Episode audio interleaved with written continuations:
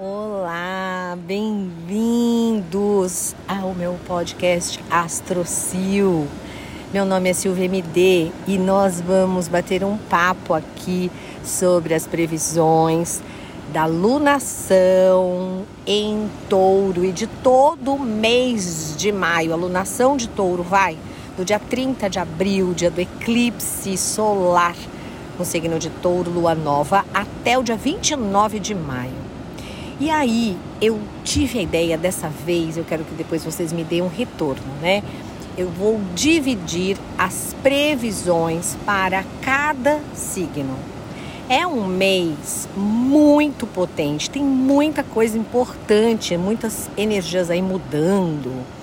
Por exemplo, nós estamos encerrando o mês de abril com estélio de muitos planetas no signo de Peixes. E esse stellium vai se desfazer logo no comecinho de maio. Vênus vai para Ares, Mercúrio vai para Gêmeos, Marte ainda fica em Peixes durante praticamente o mês todo.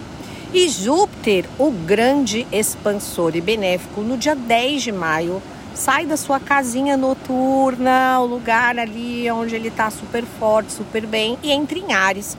Júpiter em Ares para o mundo todo qual é a vibração? Né? Ares é um signo do elemento fogo.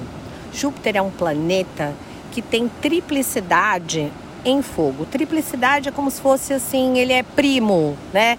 Sabe? Tipo, chega em casa, também é bem-vindo, ele se sente bem, tá? Então é um, é um signo onde Júpiter não perde forças, ele continua bastante ativo.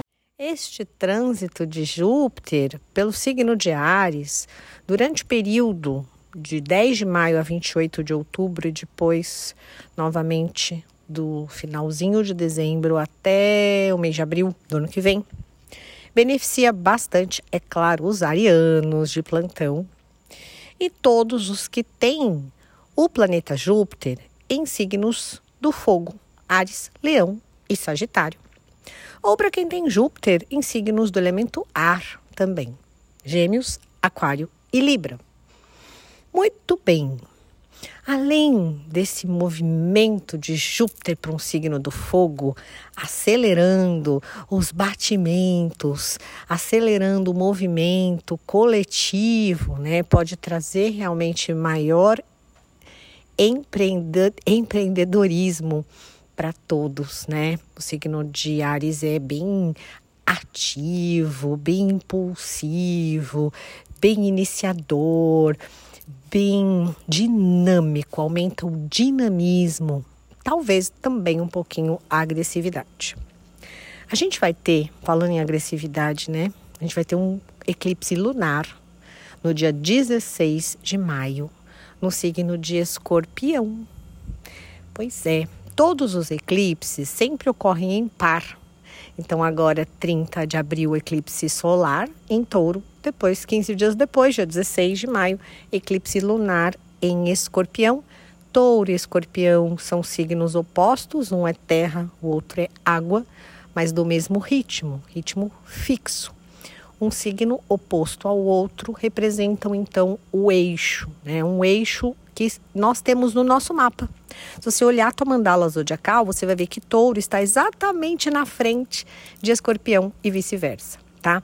Então, isso significa que exatamente a área oposta à área estimulada pelo primeiro eclipse será estimulada pelo segundo eclipse. Portanto, falam de assuntos muito parecidos, para a gente não dizer o mesmo assunto, né? O primeiro eclipse, que é o que eu vou falar das vibrações para cada signo, ele inicia o ciclo dos eclipses do ano. Então, ele traz um grande poder, é numa lua nova que representa muito transformação e dá início a situações que tendem a se desenvolver nos próximos meses. Às vezes, até um ano e meio, o efeito de um eclipse pode ser observado. Um ano e meio depois dele. Então, gente, é isso. Eu espero que vocês curtam e compartilhem com os amigos e as amigas. Um beijo.